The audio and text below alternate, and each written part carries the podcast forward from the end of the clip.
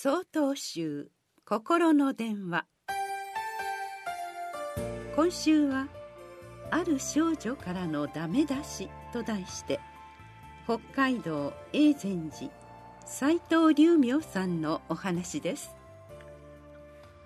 私のお寺では毎年8月の夏休みに小中学生を対象とした座禅会を開催しています。座禅には居眠りしている人に狭作という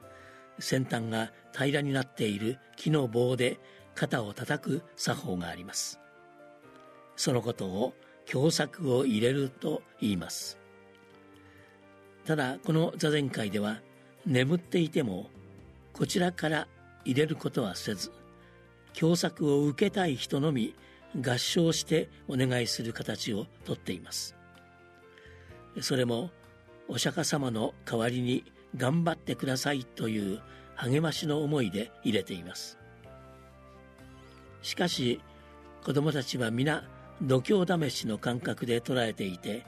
毎年競うように合唱しだします。今回男の子の参加が多い中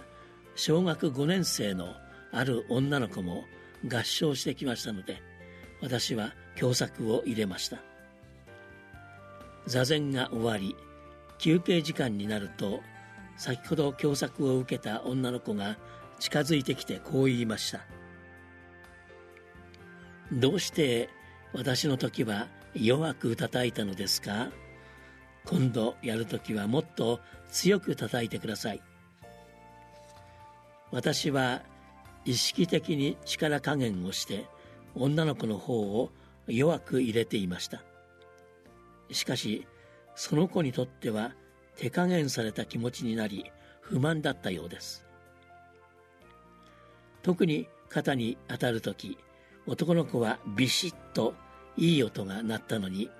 パスッとキレの悪い音だったのも許せなかったのでしょう。私は申し訳ない気持ちになり素直に謝りました。